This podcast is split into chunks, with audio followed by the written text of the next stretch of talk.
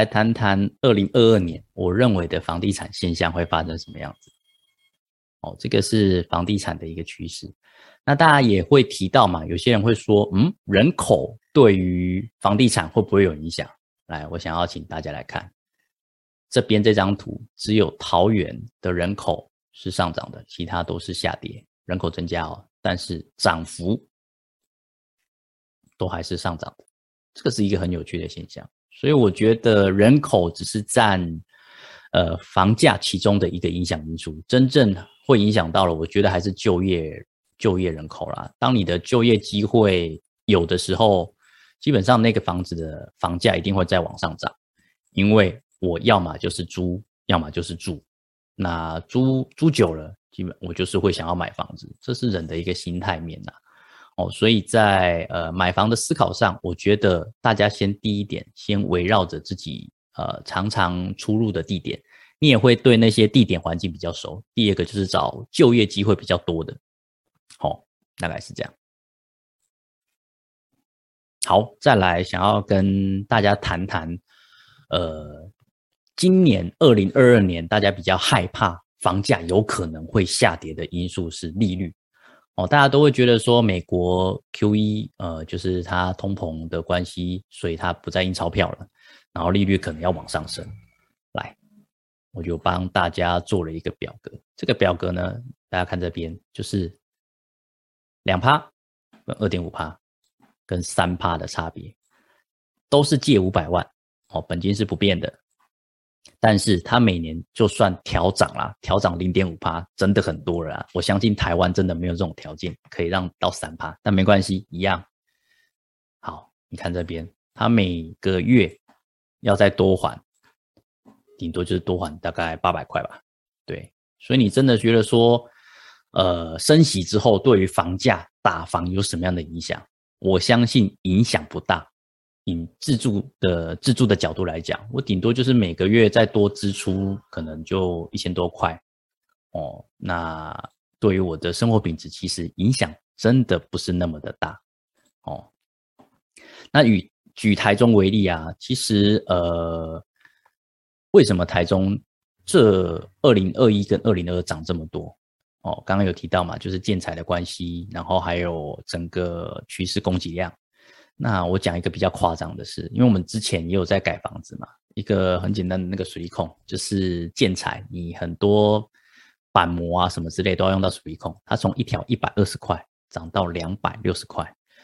然后现在呢，建材的成本是怎么样？两个月报呃两个礼拜报价一次，它不是用专案包的，它不是说用呃一个工地的暗场。跟你说哦，这间可能估一估一百二十万，没有，他是前面先跟你估，我做这个，哦，可能大概就花三十万，然后后面隔了两个礼拜，他说建材又上涨了，所以我可能就要再上涨，他所谓的建材的一个成本，所以当你的盖房子成本上涨，然后你的装潢成本也上涨，那投资客就是最常的利用的装潢去包装你的房价嘛，所以当我的成本都上涨的时候。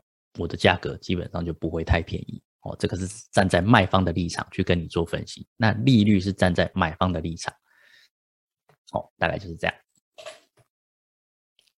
好，接下来进入到第二个主题，新的税法对于投资跟自住者的影响有什么不一样？OK，分三个阶段了哈，第一个是房地合一税的部分。我想要带大家来看的是房地合一税，是今年的呃去年的二零二一年的七月份去做了一个改革，变成了二点零版本。哦，二点零版本是什么意思呢？简单来说啦，就是你两年内卖房子，那你就会被赚的钱呐，你就会被课四十五趴的税金。哦，就是假设你赚一百万，哦，那你就是要付四十五万给台湾政府。那这个会造成什么现象呢？第一个，我觉得会造成所谓的加价效应啊。什么叫做加价效应？就是假设我的成本是五百万，我之前没有房地合一税的时候，投资客的想法是我赚一百万就好，不多，所以我只会卖六百。但现在你跟我加四十五趴的税金呢？哦，所以我就你要给我扣四十五趴嘛？那很简单，我四十五趴我再加上去，所以我会卖六百五。哦，它有一点点推升房价的效果。那你当然也可能会说啊，那只有一个投资客啊，不是所有人都会这样加价嘛？其实不是，投资客跟屋主都会有个默契，当所有人的开价都来到这个价格的时候，他会拉高这个水平，你不会把它拉低，因为人的想法就是一样，我一定大家都卖这个价钱啊，那我是不是也可以卖这个价钱？所以大家都会有一个那个默契在了哦，所以它会助长房价的慢慢往上，这是第一点。第二点。它会有所谓的闭锁期，大家注意看这边哦，它有一个两年内，两年内，所以我也有遇过蛮多客人，他现在都是买了之后，他两年后再卖，所以就会导致这两年他手上的房子都是不卖的，所以他就会慢慢变成供给下降。哦，这个是一个很有趣的现象了。之前你没有这个两年内的那个一个闭锁期。那我随时买随时卖嘛，反正我赚多少就给政府课。但是现在有个两年，我可以省十趴。哦，你两年满两年之后，你就可以省十趴。那投资客基本上他就是这两年他就租人赚租金，反正我的租金只要赢过房贷利息，那我就不太会去做出售的动作。所以呃，以整个不动产来讲啦，其实呃，我觉得啦，八百。到九百万以下的总价是很健康的一个价格。怎么说呢？因为八百万的房子，我现在租大概基本上一个月可以租到两万块了。哦，两万块，那大家可以去算一下，八百万，我假设借六百万好了，连本带利一个月，呃，了不起，呃，大概三万多块。但是你是交本金哦，利息的话大概是两，大概是一点二万而已。这个是什么样的概念呢？就是说，我的租金，哦，我可以赢过所谓的房贷利息，我每个月还可以再找八千块回来。所以，这种价格的房子，其实在整体来讲啊，都算蛮好跑、蛮好报的。什么叫蛮好跑？就是市场接受度是最高的。然后，就算我放着放在手上，我去赚租金，其实对我来说没有什么太大的压力。所以相对来说，他房子就放着，反正就租人啊，可以卖就卖哦，大概就是这样的状况了。所以这就是所谓的房地合一税的部分哦。那你说这个房地合一税未来的影响是什么？呃，未来长期的影响是什么？我说还是可以有效的，呃，不让房价飙涨的那么快了。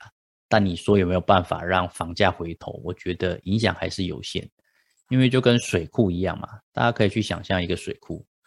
假设它是一百公吨的容量好了，现在你让我涨五十吨，这是什么意思呢？大家是看到少的还是看到有的？其实基本上啦，现在投资客买房子他还是会看到有的啦，顶多就是赚比较少而已啦，没有像之前赚的这么多，而且他不会是看失去的，反正失去的就给政府吧，该赚的反正我有赚嘛，啊有赚的我就加价给政府，就这样子而已。对啊，好，再来。接下来，房地合一税的部分呢，它对于买方跟卖方有什么样的影响？啊，卖方就很简单啦，就是要节税。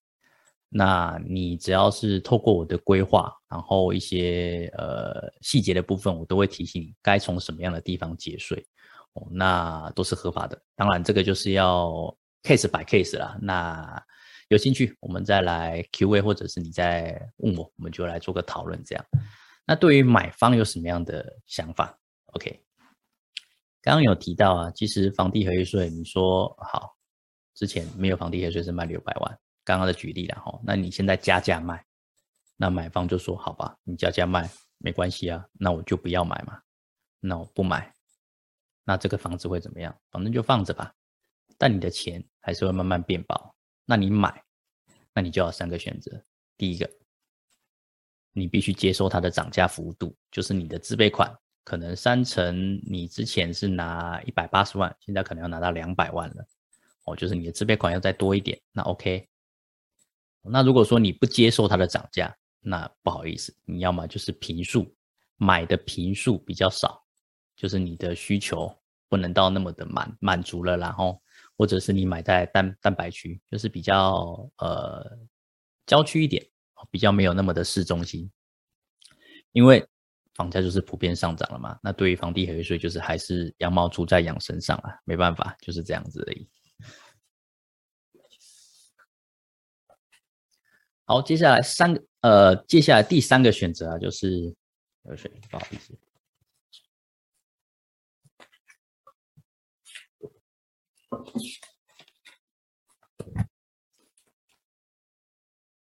你要必须跟中介当好朋友，因为怎么说呢？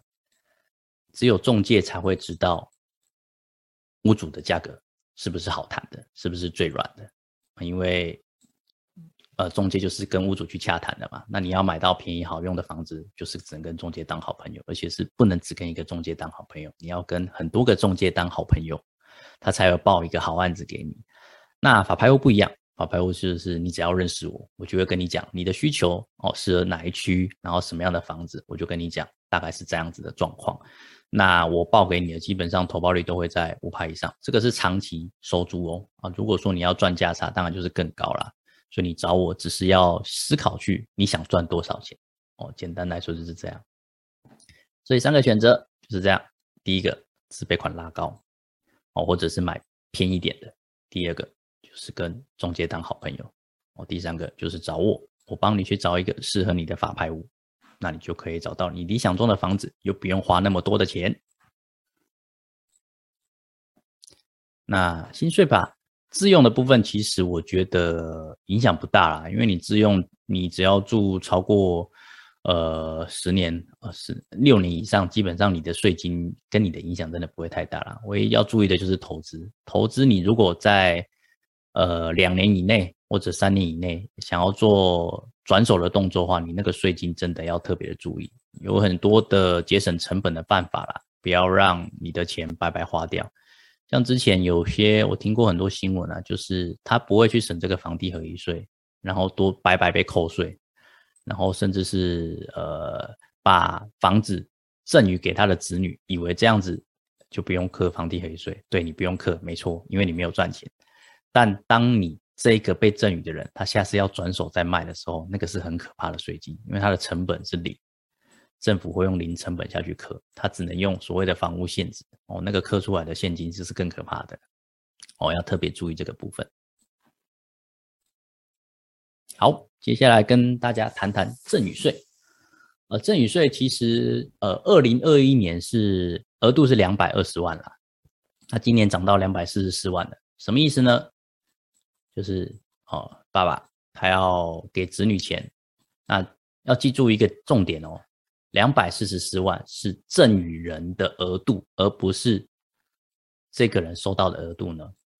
什么意思呢？就是你这个人每年送出去，就是只能送两百四十四万，不管你给几个人，加起来就是不能超过两百四十四万。如果你超过的话，你就要被扣十趴的税金。哦，这个是注意的。未来有到想要节税啊，或者是想要做资产配置的朋友，记得注意这个区块，不要超过两百四十四万。哦，好，遗产税的部分就是从二零二一年的一千两百万提升到一千三百三十三万了。哦，那这边还有一些呃扣除的部分呢，大家都可以注意。所以基本上，除非你真的是有钱人。不然很少很少会被磕到遗产税啦。那比较多磕遗产税的，我记得呃第一名是王永庆啊，被磕了好几十亿啊，真的很可怕。他没有做事前的规划，就变成是你要给政府赚钱了，对啊。好，这张呢是跟大家做个分享了哈，就是法拍过户的时候，我依然欠房屋地价税，那该谁缴？哦，那这边补充说明了哦。正常，你房子被拍卖，你是债务人，那你的钱是顺序是怎么分的？第一个，假设你呃房子被拍出去了，那第一个一定是先缴国家的税金哦，比如说土地增值税啊，然后一些买卖的税金都是先政府先扣走。再来第二个就是法院执行的费用哦，因为你法院帮你拍卖房子嘛，他一定要先收取一些费用，然后去做哦我的成本。再来第三个，抵押权的欠款。抵押权欠款是什么意思？就是你的房子设定给呃人或者是给银行，他们就是先拿走。哦，再来第四个，呃，就是其他的欠款，就是一般性的借款。假设是可能呃信用卡啊，或者是你在外面欠人家钱，还有你所谓的债权凭证的，哦，那当然这些都是要有凭证，不是随便一个人都可以分到你的钱啊。那真的真的后面还有余额的话，才是还给所谓的债务人。哦，所以你过户的时候你不用缴了，因为政府已经先扣掉了，那不太可能不够扣了。哦，所以就不用担心这个部分。